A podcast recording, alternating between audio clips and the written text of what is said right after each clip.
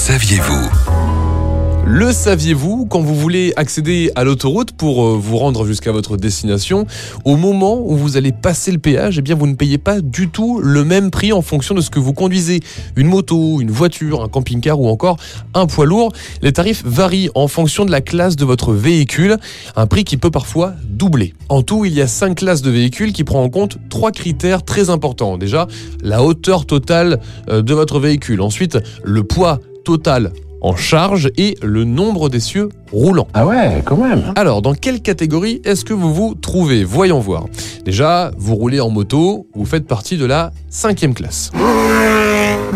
Si vous êtes chauffeur poids lourd, c'est là que ça se complique un petit peu. Instant concentration. Votre véhicule fait plus de 3 tonnes 5.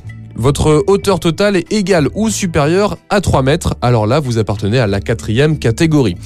Si vous faites juste plus de 3 tonnes ou que vous avez un camping-car de plus de 3 mètres de long, bienvenue dans la catégorie numéro 3. Ensuite, on va réduire un petit peu la taille et le poids. La classe numéro 2, elle est réservée aux utilitaires, aux camping-cars dont le poids est égal ou inférieur à 3 tonnes 5. Et enfin, les voitures, c'est la euh, première classe. Tu connais la différence entre toi et moi? Moi, c'est la classe. Et maintenant, j'imagine que vous voulez savoir quelle est la différence de prix entre ces différentes catégories. Vous vous en doutez, que vous conduisiez une voiture ou un poids lourd, vous ne payerez pas euh, du tout le même prix. Mais c'est intéressant, tiens, prenons l'exemple de la voiture et du poids lourd.